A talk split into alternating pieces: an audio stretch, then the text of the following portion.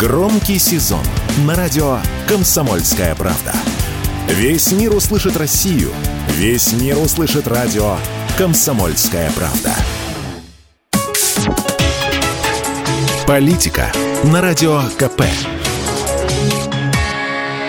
Владимир Варсобин для радио «Комсомольская правда». Наконец-то есть повод посмотреть на нашу жизнь без нервов, без политики, а спокойно, оцифровано. В выходные я приболел и нечаянно застрял на экономических сайтах. Там сейчас народ сильно занятый, столько забот сразу. И падающий рубль, и галопирующая инфляция, и политика Центробанка, и много чего. Но меня зацепила, как ни странно, ипотека. Скажу больше, она так заботит Центробанк, что тот чуть ли не умоляет правительство прикрыть льготную ипотеку. И все потому, что недавнее повышение ключевой ставки, хотя и привело к удорожанию кредитов на Руси, но народ это почему-то не испугало.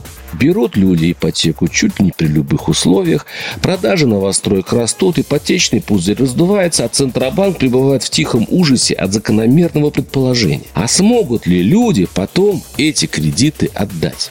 Ведь по оценкам уже сейчас заемщики тратят на обслуживание кредитов до половины своей зарплаты. Если вдруг качнется страна, упадут доходы, то получается привет всей банковской системе. И, похоже, есть такое у властей страшное подозрение. Потому люди побежали за кредитами от инфляции, девальвации, к тому, что сохранить семейный капитал недвижимости. Именно с расчетом может завтра деньги совсем обесценятся. Может завтра мы, как в 90-е, станем все миллионерами, вот тогда долги и отдадим. А если такой же атаж охватит всех, то становятся понятны парадоксальные действия Эльвиры Набиулиной, которые сейчас так злят многие экономистов. Центробанк даже готов поддушить экономику подорожанием кредитов, лишь бы не допустить рублевой анархии. Это с одной стороны. Но с другой государство тоже не лыком шито. Попалась мне тут потрясающая новость. Оказывается, правительство запланировало оштрафовать россиян и бизнес на рекордные 440 миллиардов рублей. И меня тут потрясает даже не сумма, а сама опция в бюджете. Дарованная возможность чиновникам назначать друг другу планы, насколько штрафовать подданных. В этом есть логика, в этом есть справедливость. Откуда государство знает, насколько миллиардов непутевый у него народ?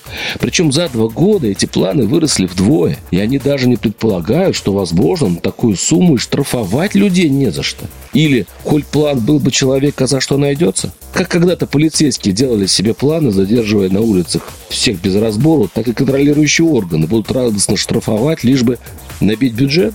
Хотя, с другой стороны, набивать его чем-то надо для общей, так сказать, победы. В общем, вынырнул я из экономических сайтов в состоянии растрепанном, с навязавшейся вдруг песней из собачьего сердца. Ну, помните, да? Суровые годы уходят, борьбы за свободу страны. За ними другие приходят. Они будут тоже трудны. Варсобин, телеграм-канал. Подписывайтесь. Политика на радио КП.